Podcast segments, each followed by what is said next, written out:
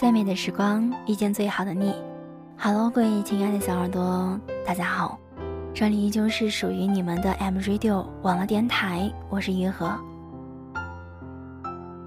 好像到了一定的年纪，无论你是男孩还是女孩，都会出现到一种现象，会被父母开始催婚。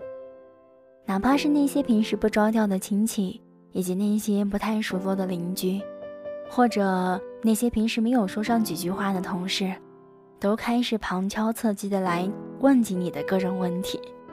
每次问起，你都相视一笑，然后说不急不急。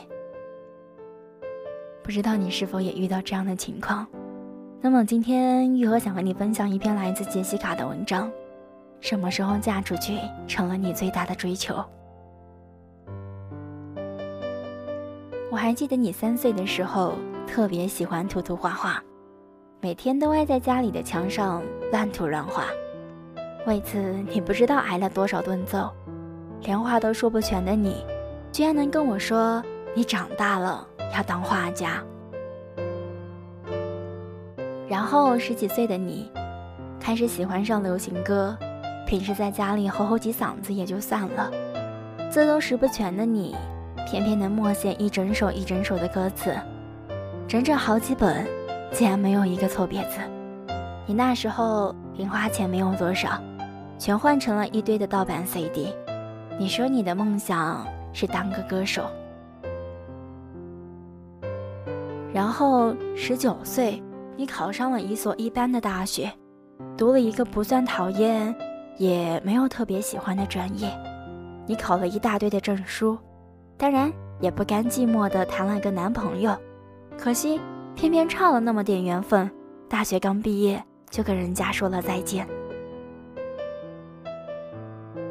那时你刚进入职场，接触到了很多很多之前几十年学的不一样的东西，像是开拓了一个全新的世界，你开始觉得。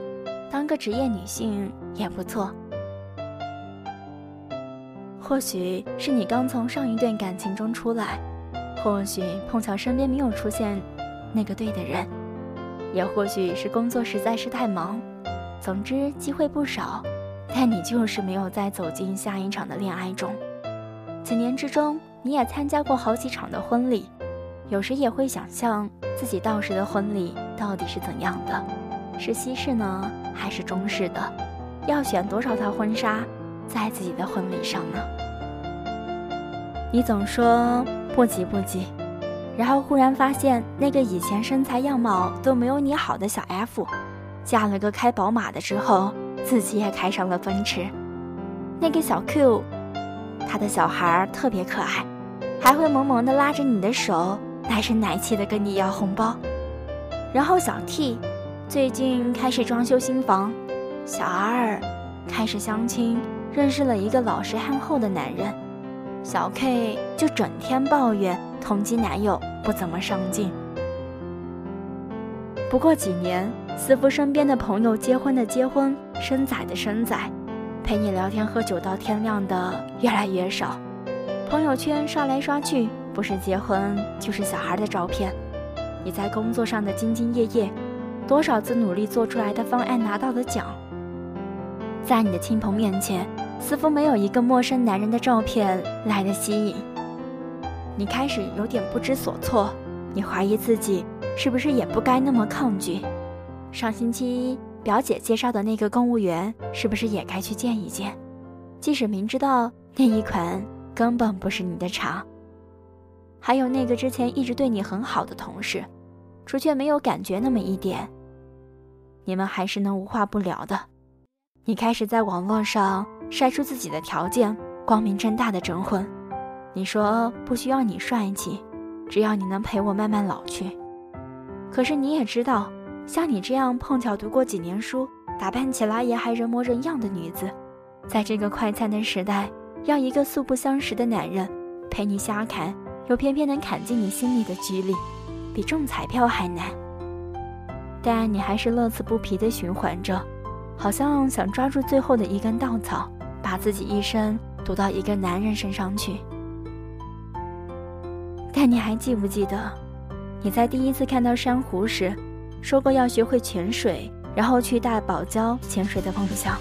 你还记不记得年少说过看一眼巴黎铁塔的梦？还记不记得想在欧洲街头放声歌唱的梦？还记不记得那个想经历一切冒险故事的你？他们呢？他们现在在哪儿？你是不是已经忘了？如果我是你，我会珍惜来之不易的自由单身的时光，去做一切你想做的还未完成的事情，去潜水，去努力工作，去尽情的玩，去尝试一切新鲜的事物。因为只有这样，等你老了，才有够多的故事讲给你的子孙听，否则你就辜负了年龄给你带来的经历和赠予。好了，感谢收听，我们下次不见不散。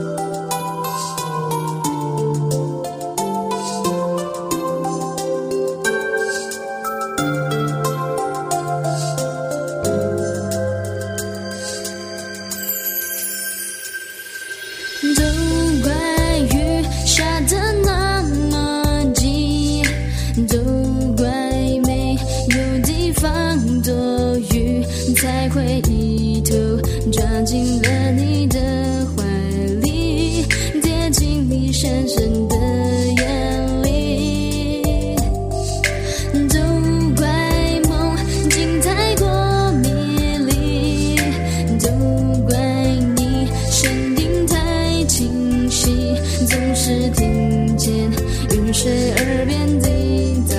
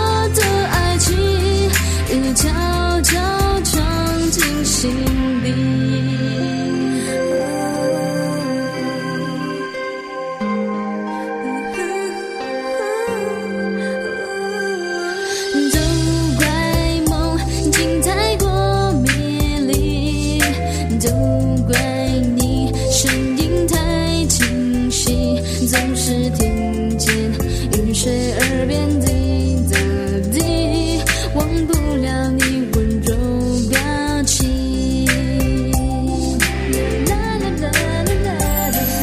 自从遇见你的那天起，我的心就不再属于。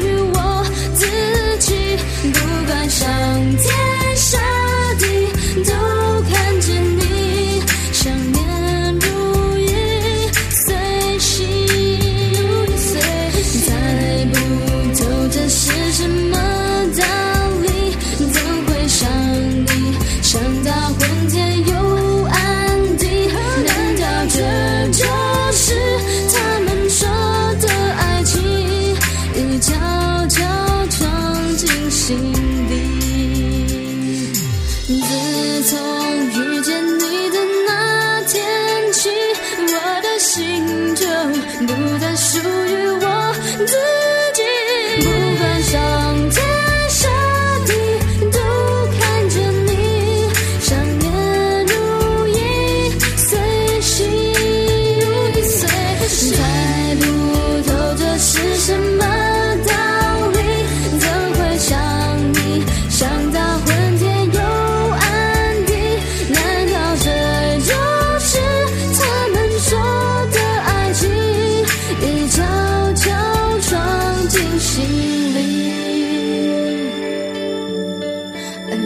从遇见你的那天